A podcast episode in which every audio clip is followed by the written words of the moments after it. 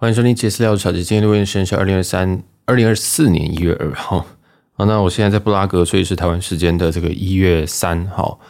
今天来接续这个上一集 EP 三二六，讲一些心心情好了。因为其实 EP 三二六这集新闻，这里聊新闻四十七集出来，目前也没有人给我任何的一些 feedback，蛮有趣的。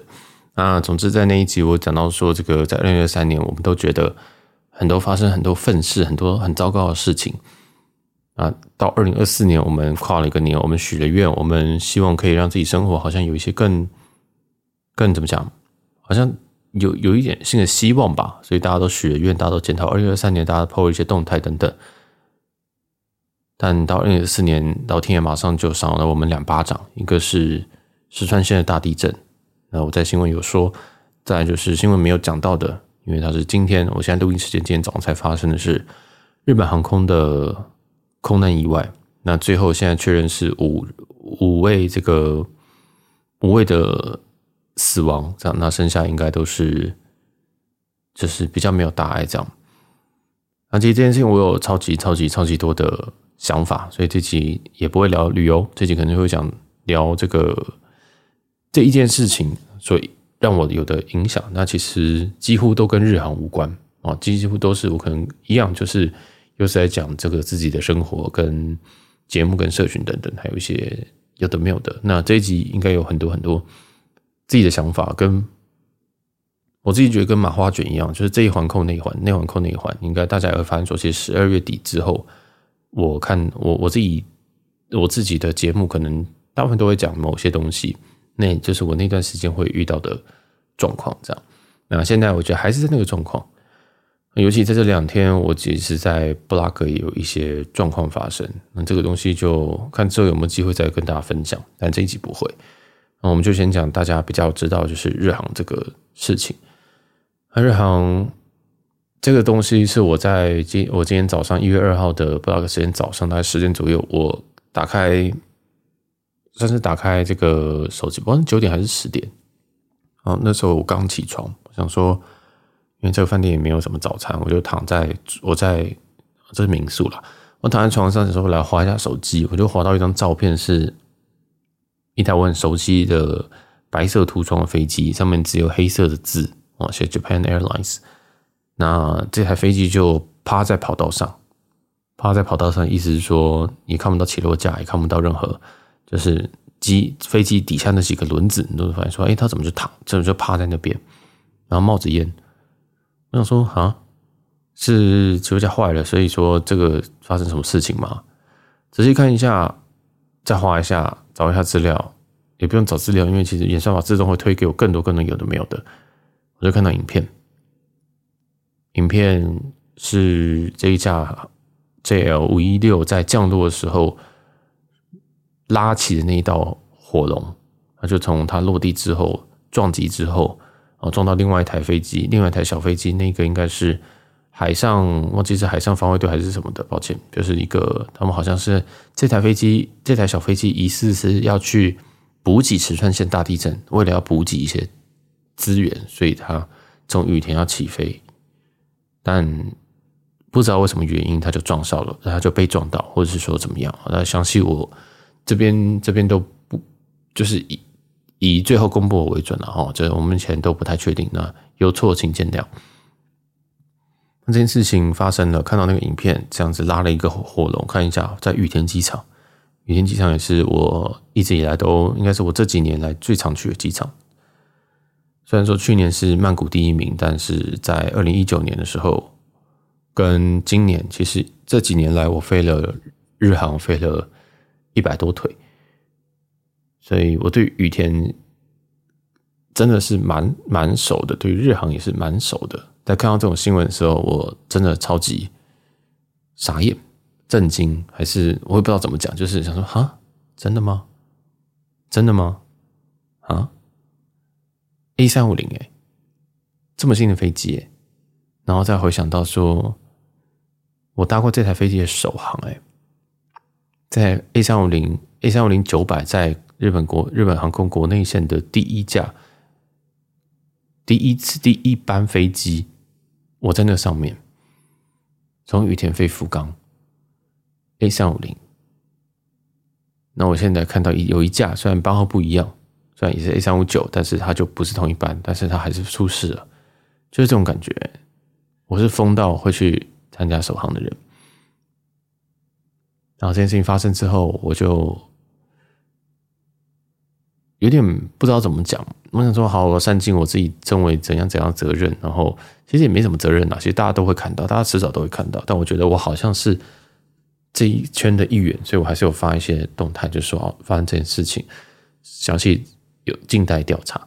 那当然有看到很多很多人去回应，或者是很多很多不同的 KOL 去针对这件事情有做不同的猜测跟传闻。那我们都知道空难有很多很多原因，它不会是只有一个人出错，其实通常都是很多人都出错。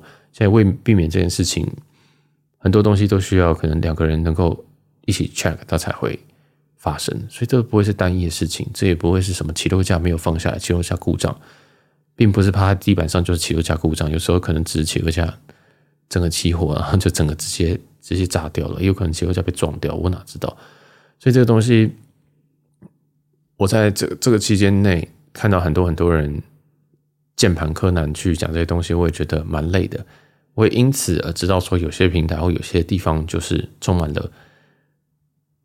牛鬼蛇神在讲这些东西，有些人自己觉得很厉害，有些人自己觉得这是怎么样，有些人只是乱猜，或者是有些人其实讲干话，但我都平常都分不出来。我以为他真的是很认真在讲这件事情。那有人很，有人就是若无其事的讲了一些其实是错误的资讯。很大部分这个起落架的放下来的时间其实是降落前的三分钟。其实有很多很多东西我都。有点不以为然，有点觉得怎么会有人把错误资讯能够这么正、这么这么讲出来？那如果在匿名就算了，有些还不是匿名的平台，如果是免费也就算了，有些还不是免费的平台，那这个世界到底还到底是什么状况？大家都是日航的，是不是？大家都都是日航在机上那些人吗？还是什么的？我自己也是觉得说，在身为一个 KOL 或者成为一个这种有机会影响人的人，我也不想要骗人家的流量，我也不想要骗人家任何东西，所以我到现在我都没有一个正式的，其实我也不需要有正式的评论，因为我真的就是一个 nobody，我就是跟大家一样，所以我也没有要，我只是去把它抛出来，然后我只是觉得天哪，怎么会这样？那也有人在我的动态就会说，你 p o d c a s 有东西可以爆了。我听到这个，其实我超级火大的。我想说，你以为我想爆啊？你以为我想要讲这些悲剧啊？你以为我想要讲石川县大地震啊？你以为我会想要讲过去那些什么航空延迟、机上有人被偷东西、我的行李被干走？我改票失败，我改票成功，我勾秀失败，我勾秀成功，我损失了多这么多少钱？我损失了什么东西？我甚至损失了一些友情，一些感情。你以为我想讲啊？当然，有人会说，这个是你工作、工作人物的一个，就一定要这样啊，出来做就一定要这样子。我们可以再回到另外一件事情，是伯恩最近发生一件事情。伯恩最近在自己的 YouTube 上面拍了一个影片，因为他二零二三年是这个代言人，那所以他就他是 Foodpanda 代言人，所以他拍了一部影片，就是想要把这个把这个应该说要给这个外送员一些小费啦。好，那他小小费总共是十万块，那就分次可能就是一千、三千、五千这样子一直加上去，最高是五万一笔。那到五万那一笔的时候，他就是用一个监视录影器，或者是盖一个 Go，像是 GoPro 吧，然后就放在一个很像监视器的一个视角，然后去拍所有的这个外送员到了他家送送到餐之后，后来收到了这个一大叠钞票的一些反应。那我相信他们应该有征询这个同意，说可不可以肖像权，因为。坦白说，萨泰尔虽然看起来是这样子一个公司，但他们他们在做这些事情的时候是肖肖像权、人像权，这个是非常相当相当重要的。他们不太会遗漏这个东西。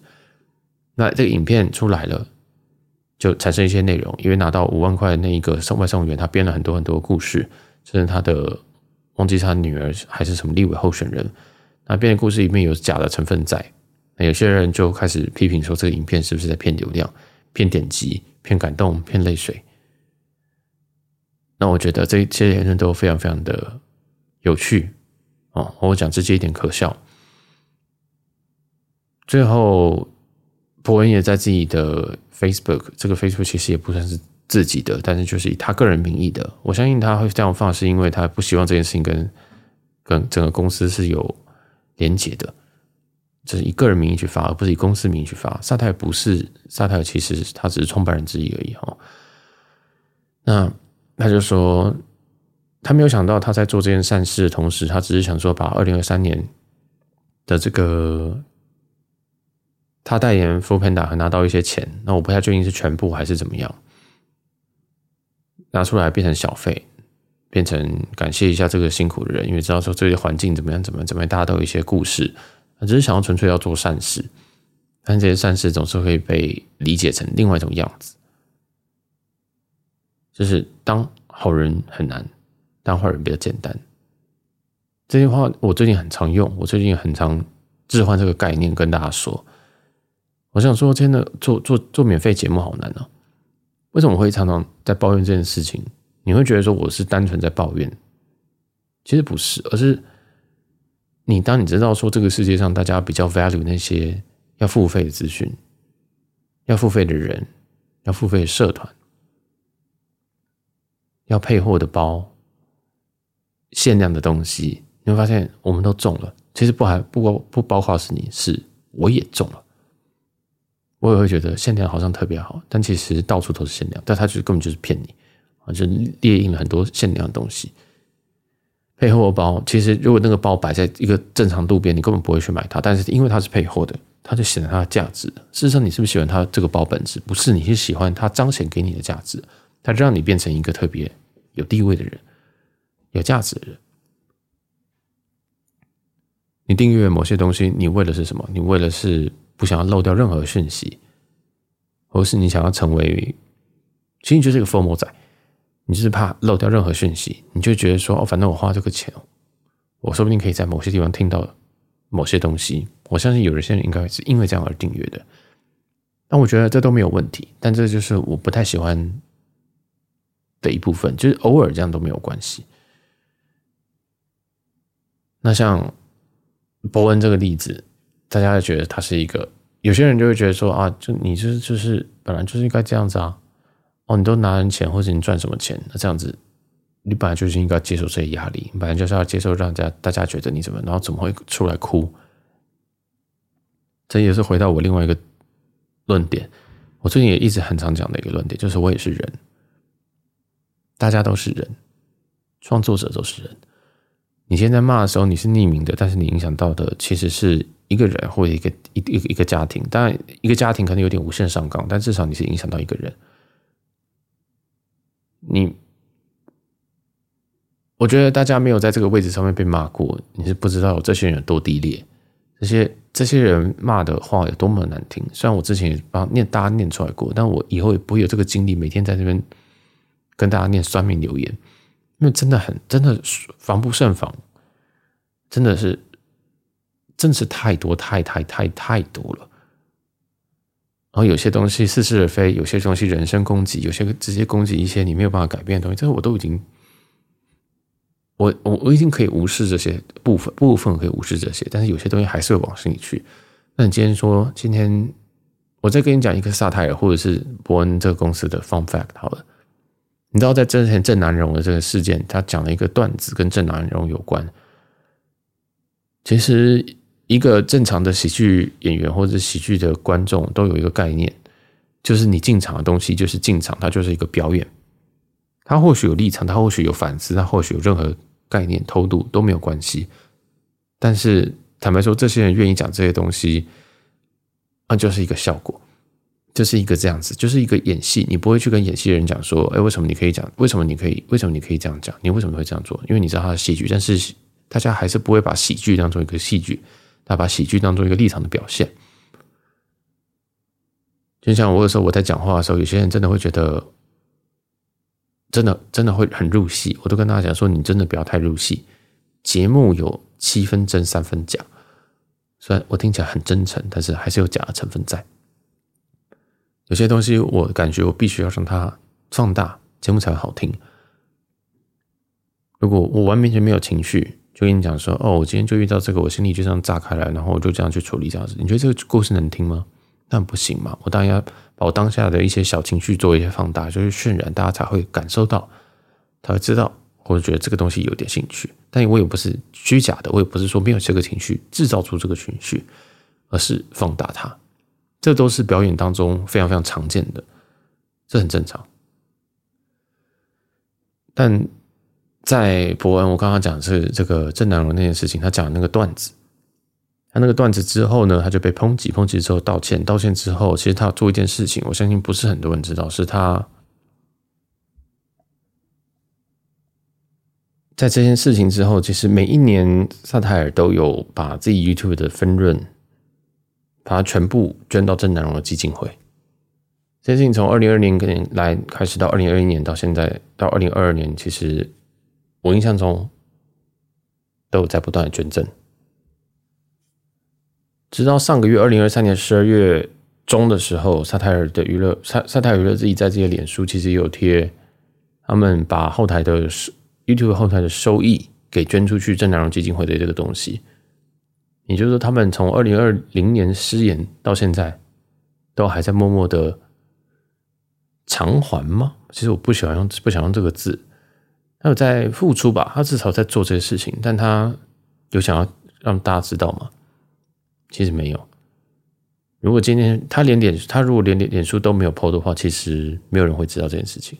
那其实他脸书都已经 po 了这件事情，大家还是不知道这件事情。所以你知道世界上有很多很多人都真的是善良的人，真的是好人。我不是说他是好人，我是说这件事情他这样做，我觉得他只要事后已经。其实我当初我不太觉得那个是一个失言，坦白说，因为真的听过更恶心的话更多。我们在私下大家讲的话，错误的话很多，不得体的话很多，政治不正确的话很多。我不会用同，我不会用无敌高标准去对待那些人，因为我也是一个正常人，我会自己有自己的判断。你不需要来告诉我说这两种笑话好不好笑，或者是值不值得讲。但我们今天不要讲这个东西，因为这个这个我知道很多人非常相当相当的在意。但他事后去做这些事情，你知道吗？不知道。今天 foodpanda 这个事情，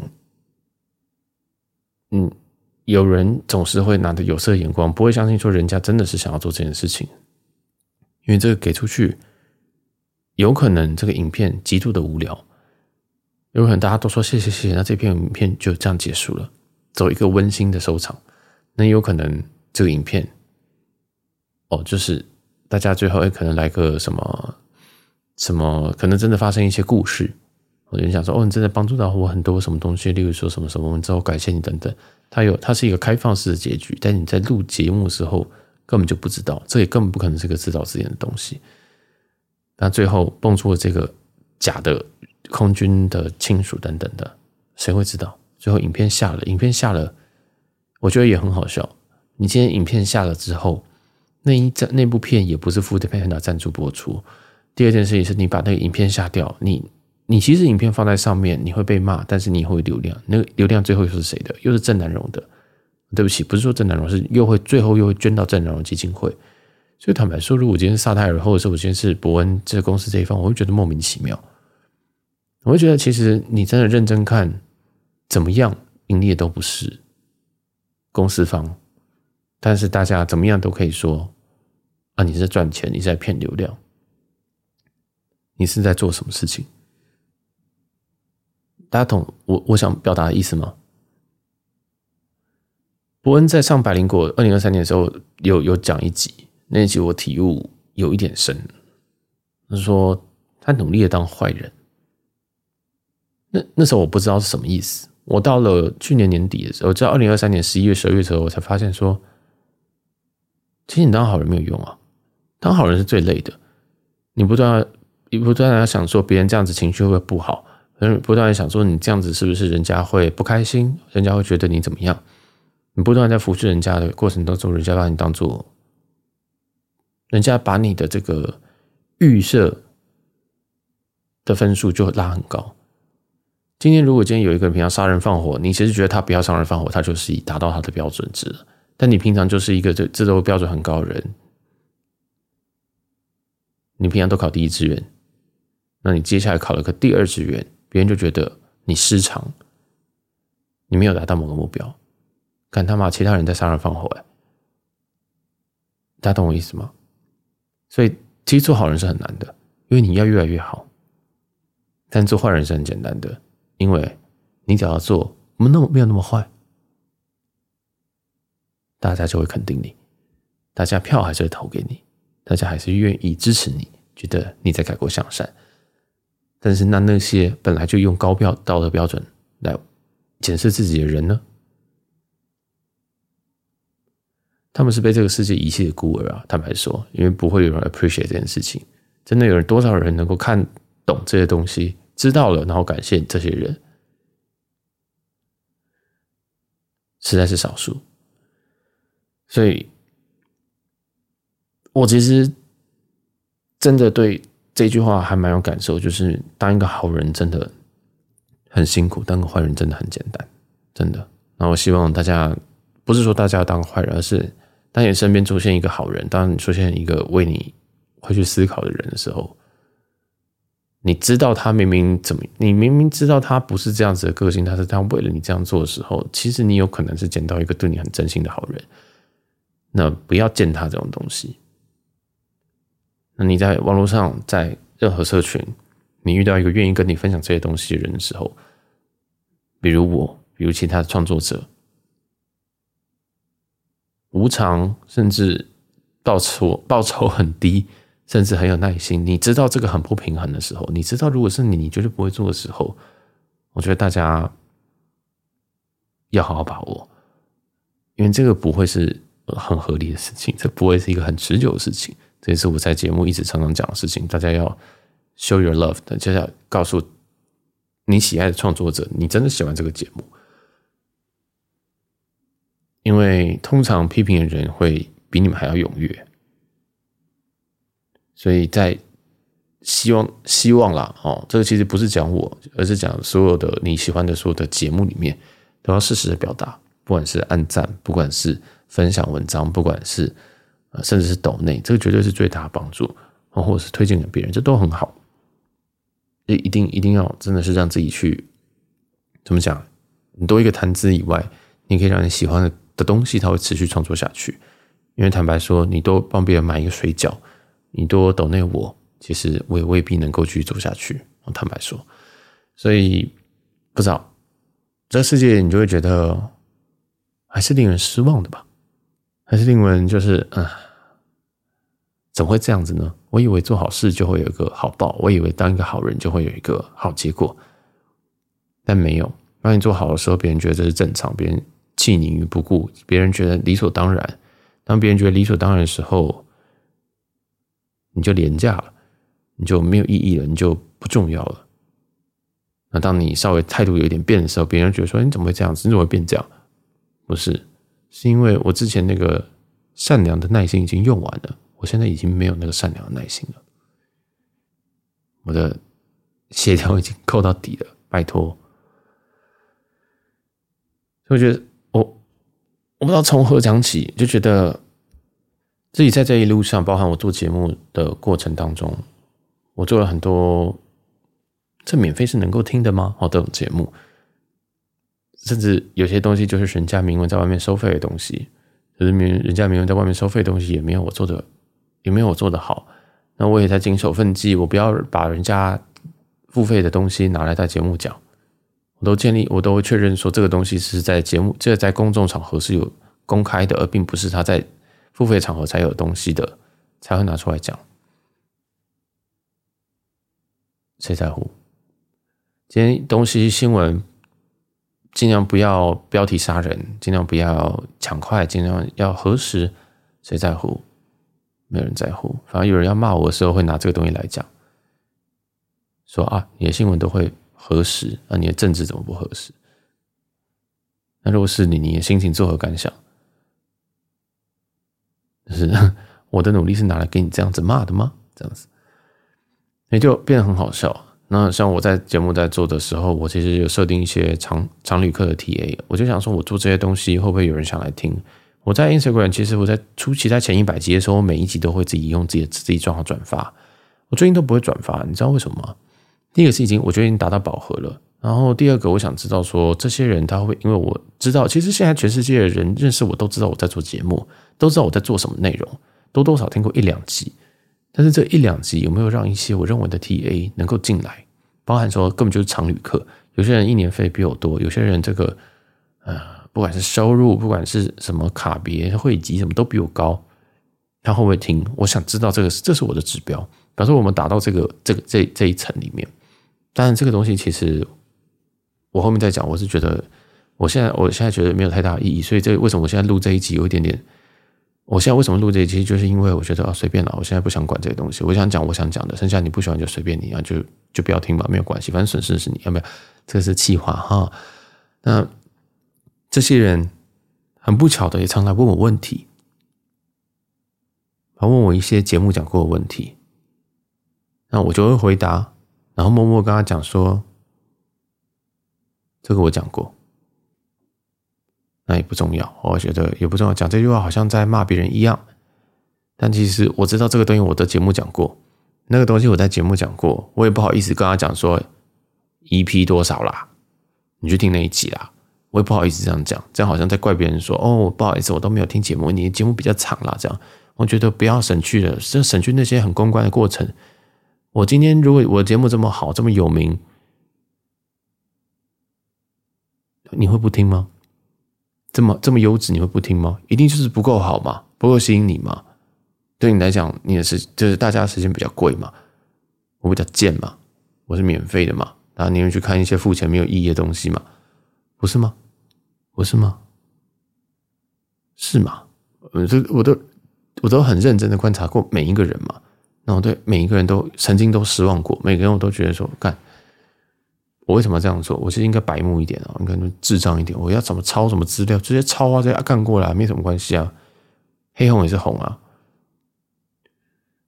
但最后就发现说好累。我这边想说，哦，我今天讲这个东西，我在节目讲三次，你都没有听，那你到底在干嘛？然后我想说，哦，我这么努力想说，哎，聊新闻大家至少要听吧。你在其他这种聊生活这种废话，你都可以不用听，没有关系。你聊新闻都没有听，亏你是航空业的，亏你是航空界的，亏你是什么的耶。因为常旅客，会是什么卡诶？我说我已经做的这么努力了，我已经这么精华了。虽然大家觉得一个小时还是很多，那我觉得没什么东西可以挑掉的。但这是我自己内心世界。那我现在就是觉得算了，随便了，不要听就算了。那我在我在做我，我就把东西我就放在节目上。那如果你今天要问我东西，我也不一定要回答，我就按个赞，或者我就回答说：“哎，我不知道耶。”我常常会，我现在都常常回答我不知道，不是我不知道，是我不想回你。哦，但没有关系，因为那些人也不会知道，也也没有在听这个节目。就如果我回不知道，很有大很大的机会啊，当然我也不知道，一定会有不知道的事情，我就会回答不知道。但是如果我有时候回不知道，是我根本不想回答你，因为后面有这么这么多事情。有些人问问题，就是也是属于不礼貌的，每一次问都问你说：“哎，维珍维珍里程期限是多久啊？”没有前文，没有后果，前前，你知道你知道的意思吗？就是为什么说礼貌是什么？就是礼貌可能是想说，哦，我知道你在节目讲这个东西，但是我不太确定我们漏听这个东西。那维珍，请问一下，维珍里程是多多久？这个就是舒服的问话方式嘛。那如果你今天什么都没有讲，你就直接问说，维珍里程是多久？期期限多久？啊？什么意思？什么意思？哦，我真是客服啊。你在把我当客服啊？你你你说你说投钱是不是？还是你帮我加信用卡？就是大家懂我那个意思吗？就是啊，但是后来我反正我后反正我后来我就越讲越松，我就越来越不会保证说我都会回答所有问题。那在这之后，我也开始觉得说，其实人就是这么贱嘛，人就喜欢追求这些东西。那我就不要给大家这个东西。我当然不是说节目各位，是说。就是在人生当中，在你有没有遇到一些人，就觉得说你发现喜欢人都不喜欢你，不喜欢人都喜欢你。后来发现其实是什么？是因为你当你不喜欢一个人的时候，你散发那种个性是，你散发那种气场是让大家觉得，哦，这个人不喜欢我，所以我想要得到他。反而是当你在很认真对待一个人的时候，你通常都会吃瘪。我觉得人心真的就是这样子，就是贱着做。所以为什么有些什么把妹的技巧、把妹圣经什么东西都跟你讲，说什么不要太快回，什么外什么什么给人家等一下，那都是真的诶，那都是真的诶。我印象中，我曾经讲过，在节目也是讲过这句话，就是说，其实一个人愿意秒回你，你不应该觉得是理所当然，你应该觉得说，哦，他真的其实对这段关系是蛮有付出的。为什么？因为我预设大家都知道人性本贱这件事情，大家都知道说，让别人等，让别人心急，让别人觉得说，哎，怎么了？开始思考自己是不是讲错什么话，这件过程，他更有机会喜欢上你。所以，如果今天有人愿意很快速的回你，代表很棒，他没有跟你猜心，很好。再来是，他即使他知道这件事情，他还是不愿意让你去。猜心，不愿意让你去等待，我觉得这是很好的事情。当然，你会觉得说我这个是太好色了，我是等于是在结论后面再下了一个结论。有可能我就只是很忙而已啊，有可能我只是刚好很闲而已啊。对啦，有可能啊。好，这就是我的问题，我想太多，又想太多，又想太多。但其实这里反映在节目上面，就是真的有些人可以理解到你的用心，真的有些有有些人可以理解到你的。你的你的怎么讲？也不是节目优秀，而是对待。有时候对待人，我也会有这种心态。其实并不是我当下真的很喜欢去讲这些东西，或者是去让别人开心、让别人舒服，而是我觉得在这个时候，我这样做可能比较好。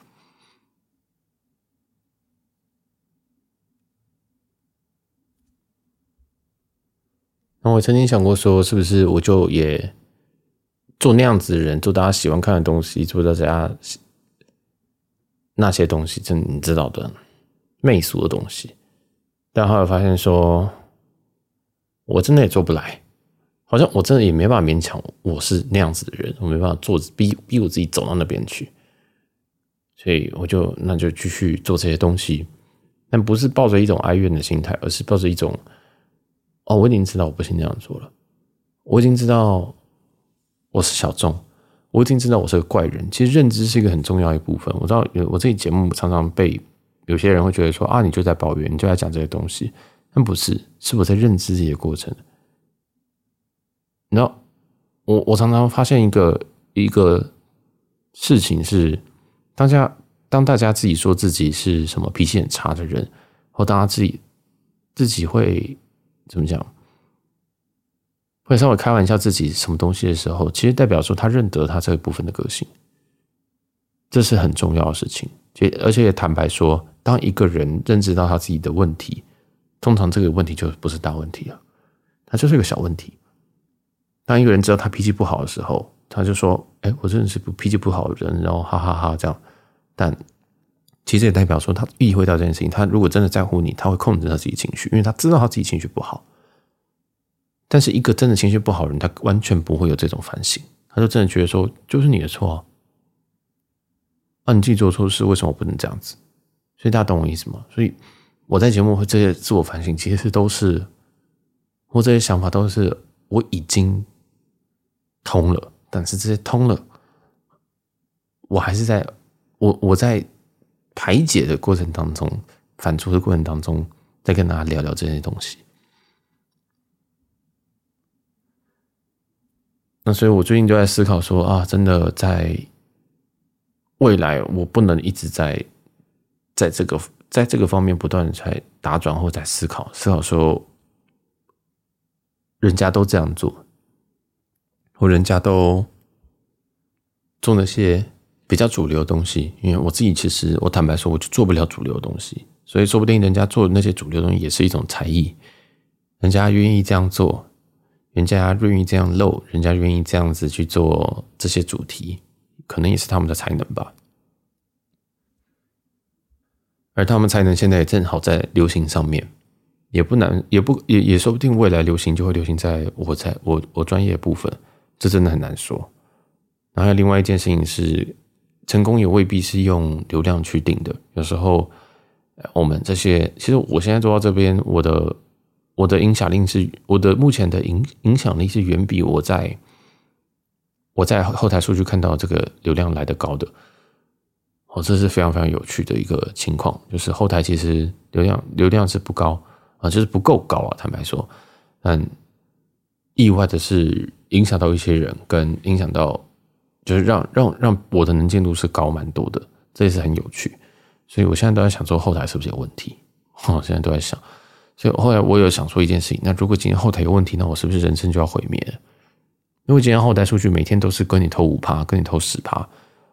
少个十趴，那我是不是会因为这个心情很差？所以就回到说，好，那如果既然这都有可能会问题或什么样子，那我要怎么样才能让我自己是一个健康的做这个东西？我要做我自己喜欢的东西。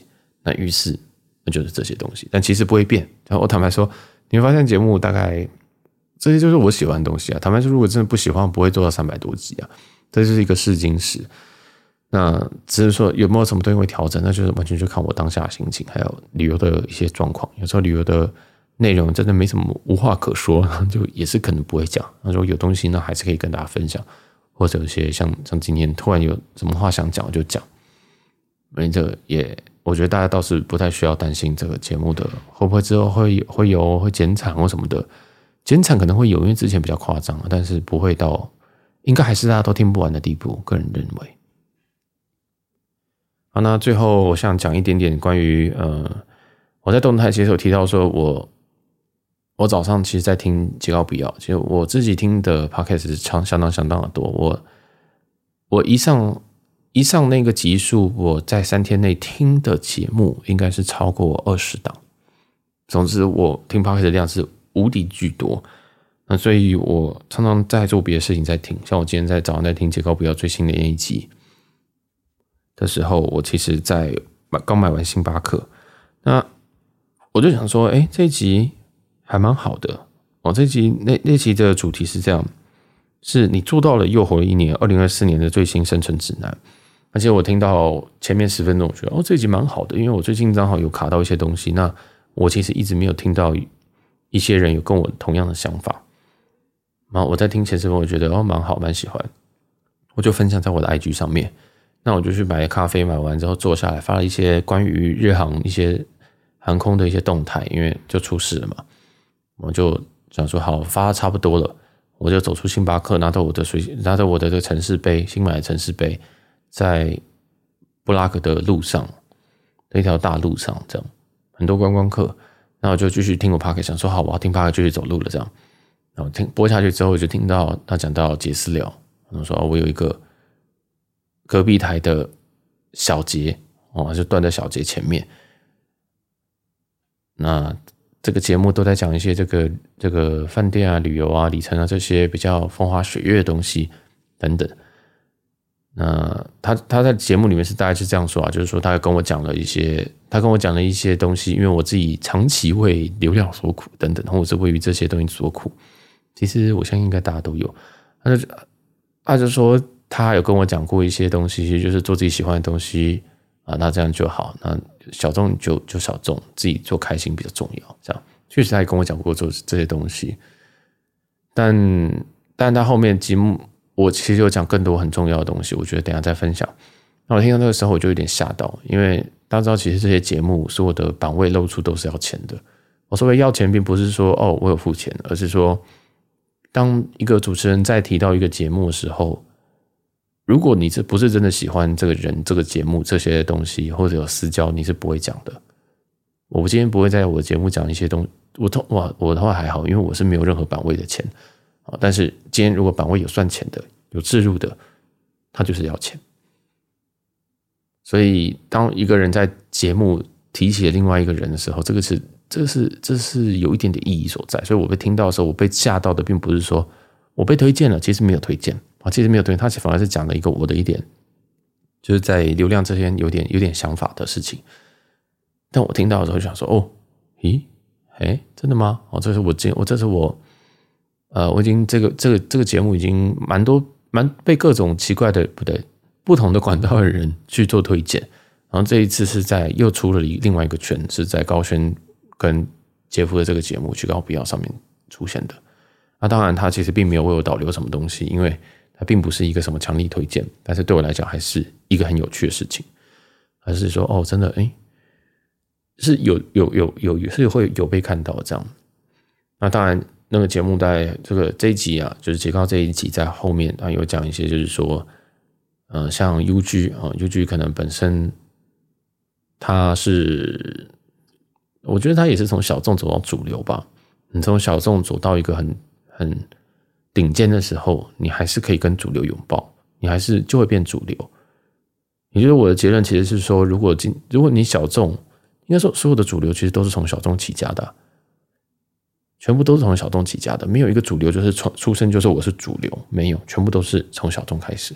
所以我们现在身为小众，不代表我们未来不是小众。哎，不代表我们未来不是主流。那即使我们今天是小众，只要我们能够就知道这件事情，然后理解这件事情，然后就不要对不起自己就好了。你自己怎么样舒服，怎么样开心，怎么样好的活下去，就这样做下去。然后追求一定程度的成长，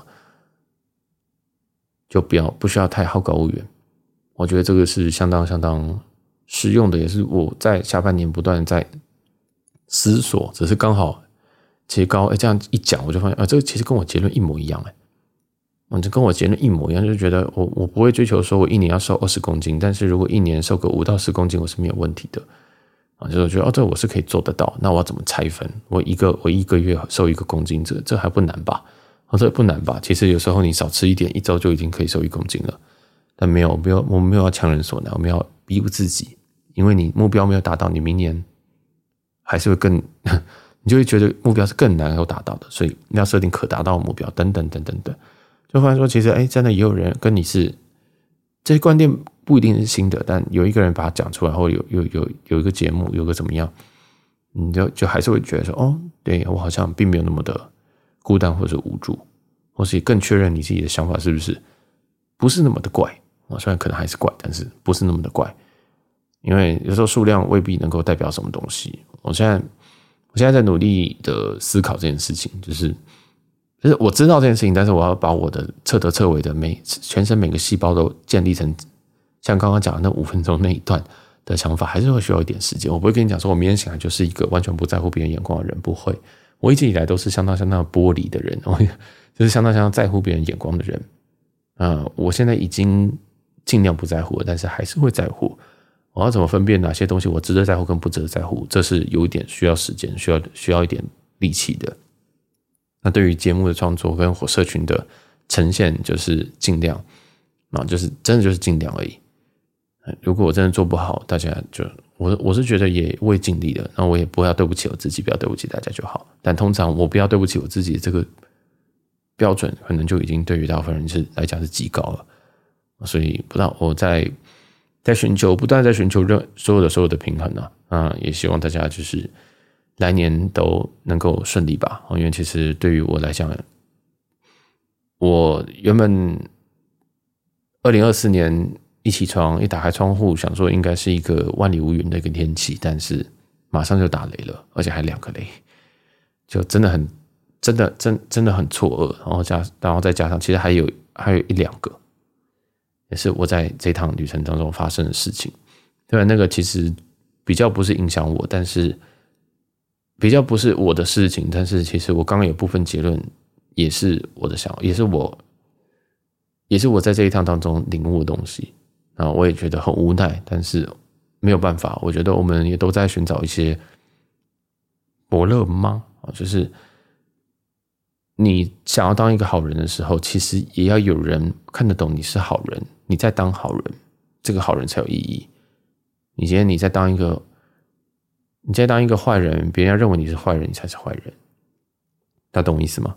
你对别人好，别人如果觉得无所谓，别人觉得不在乎，别人觉得理所当然，那这个还是好吗？还是这只是你心中的好？啊，进到哲学层次了。那如果你今天的好，别人认为是好，那最那最幸运了。你们天作之合，你对他好，他看得见，他也感受感谢你的好，所以他对你好。你们天作之合。但是如果你今天对他好，他们就真的觉得哦，你不是本来个性就这么好吗？那很可惜，你们两个并不适合，或你们两个这个他就不是你的伯乐，你们就不是对，你就就这样，大家懂我意思哈？反正就不断在思考这些有的没有的东西。呃，我最后想用一个小故事吧，跟大家结束。因为其实这个故事我没有，我不知道要放在哪边。所以我这趟来布拉格，其实我有个景点是去了卡夫卡的博物馆。那如果你这一集你听到这边，你跟我一样对人生跟对人类有非常非常大的厌倦跟厌恶的话，我相信你一定知道卡夫卡，或是可以去看一下卡夫卡的东西。啊，卡夫卡最有名的一个一个小说是《变形记》。《变形记》讲的一个故事是说，有一个人，他本来是这个家庭的支柱，那他在有一天起来的时候，这是小说，他发现他变成一只虫。那这一只虫就是，嗯，因为人模人样变成虫，所以他很很自卑哦，很没有办法出去赚钱，出去出去一个虫怎么赚钱嘛，对不对？他原本好像是业务，那所以就经历一些挣扎，就想说啊，我这样不要，我这样怎么养家人呢？那这样家人怎么办？家人都靠我，然后所以没有出去工作，就全家四个人就靠我一个薪水。哦，那这样我变成虫，我就没办法工作了。所以他就在很纠结，我就心里七上八下在挣扎，说那我怎么办？还是我要出去工作？那工作这样会被骂，这样子会怎么样？后来因为他也都没有去工作，因为他是虫嘛，他变成一只虫，然后他主管就来他家，等等等等等，然后这个主管就看到他是变成虫之后，就落荒而逃。啊，就此他也就没有这份工作了。那之后，他们全家也是被逼迫，就是哦，然后我的唯一支柱都变成虫了，所以他就他们全家就出去找工作。原本说都找不到工作，什么工作很难找或者什么的人，也都找到了工作，也展开了新的生活。那这只主角，也就是这只虫，后来他还是不断的在思考，说要要要要怎么样子，不要让家里的人很丢脸。所以假日有访客的时候，他就要躲在一个看不到的地方。都在一些储藏室或什么的，甚至他长期会把自己关在储藏室。那因为家人好像妹妹吧，好像也不知道喂他吃什么，就喂他吃一些腐肉、一些牛奶，就真的把他当成一只虫在喂。那久而久而久之，他就真的也觉得自己是一只虫，而不是一个家人。纵使他只是外形的改变，但他还是觉得我这样是不是影响到人家？那在故事的。那到故事的最后呢？随着他们家人越来越没办法忍受这个东西，这个这只虫，那主角也就是这只虫就一直躲在房间。最后呢，他就在就身体跟他的精神就越来越恶化，最后就直接在房间里面死掉。那我觉得卡夫卡最厉害的地方就是。他真的把现实很多东西写出来，而且是用寓言的方式，虽然很荒谬，变成一只虫，但是剩下都是真的，剩下都是人性，对于人性刻画之现实，而且这是多久以前的东西，所以表现表示说人性可能根本就没有变好过。那在这个主角虫他死掉之后，他的家人竟然感到是解脱，感到觉得说哦，真的很棒，从此以后过着幸福快乐的日子。故事就到这边结束。这是卡夫卡的《变形记》，所以讲的就真的就是一个人性。我们我们在这边，我们可能都像这只主角、这只虫一样在担心人家，但其实人家根本就不担心，人家甚至都觉得你是一个累赘。人家在靠你养，人家靠你养，然后靠你怎么样去怎去去做某些事情的时候，当下很感谢你，当下露出那些嘴脸，就跟这个家人一样。他说：“哦，我真找不到工作啊，真的谢谢你啊，怎么样？”后来嘞，当你变成一只虫，但对他再来没有利用价值的时候，他们被迫自己出去找工作。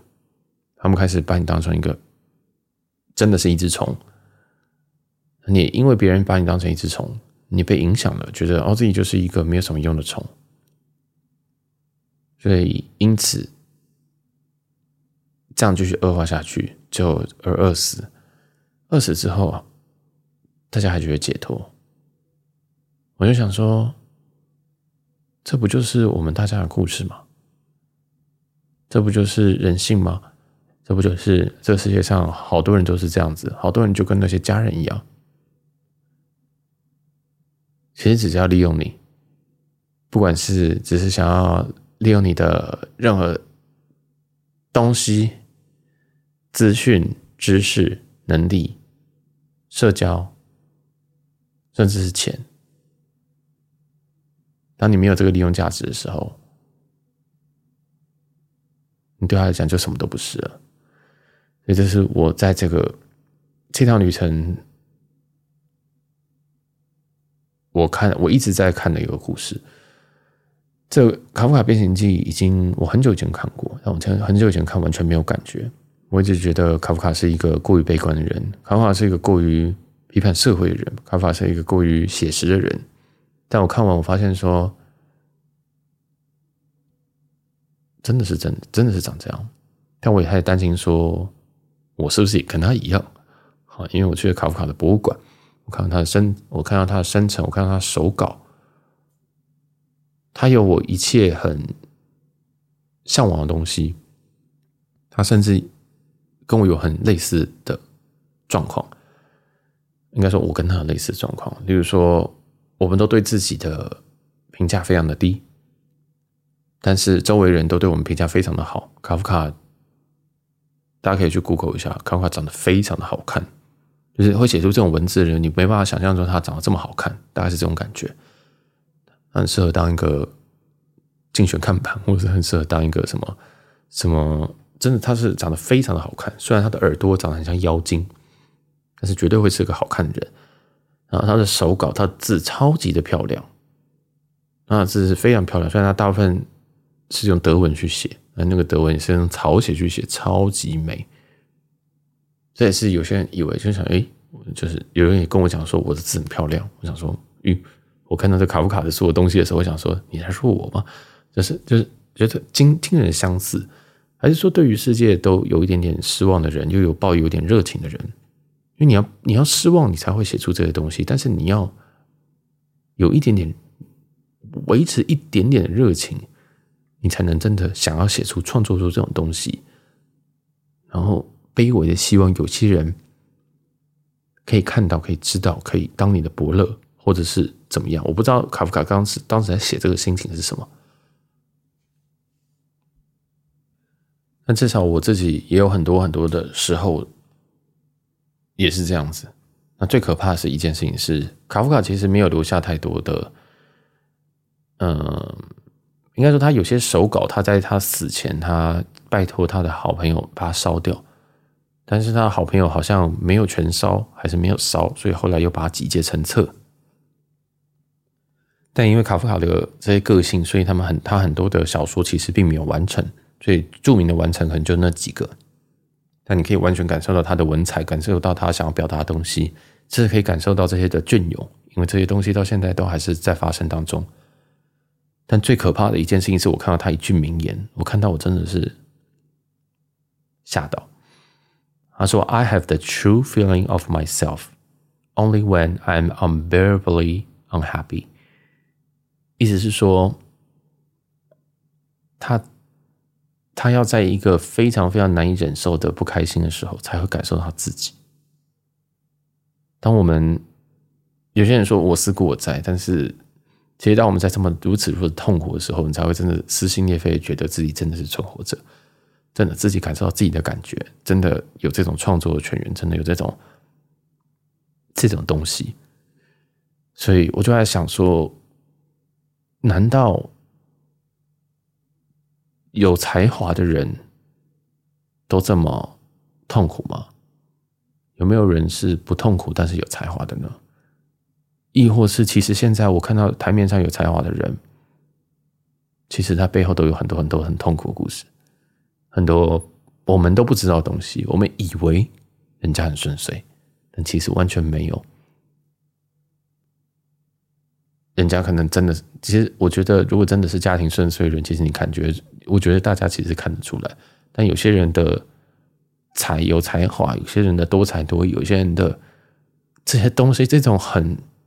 很很 unique 的东西，不是钱可以砸出来的，不是家教可以教出来的，那个可能都是痛苦而成长出来的。所以我在看卡夫卡的时候，我是完全是被吓到。这也是为什么我这一趟我来布拉格，想说最后决定要来的原因，就是好，我要去看一下卡夫卡的博物馆，这样。那就这一期就用这个来做结束。那之后我们还会有一些关于呃布拉格的一些东西，呃，应该就不会讲卡夫卡的东西，因为我觉得在那些集数，我要完整的阐述我对于卡夫卡他对我的冲击啊，那是非常非常难的。我就用这一集来讲，刚好可以带到。所以我说这一集很像麻花卷，因为它 combine 了我二零二三年的想法，二零二四年遇到的这些天灾，我在网上遇到的事情，跟我这次旅游。当然，我这次旅游还有一个一个 piece 没有讲，这集可能不也不太方便讲，所以就到这边。希望大家就一切。事事顺心吧，然后跟旅途平安，真的希望大家都没有事，然后也希望啊大家，我真的就开心就好，真的就开心就好。现在是不是老了？觉得哦，你开心就好，大家开心就好，真的真的不是那种很敷衍那种，而是这个就很难了，这个就很难了。好了，那这就到这边，感谢大家，我是小杰，我们下期见，拜拜。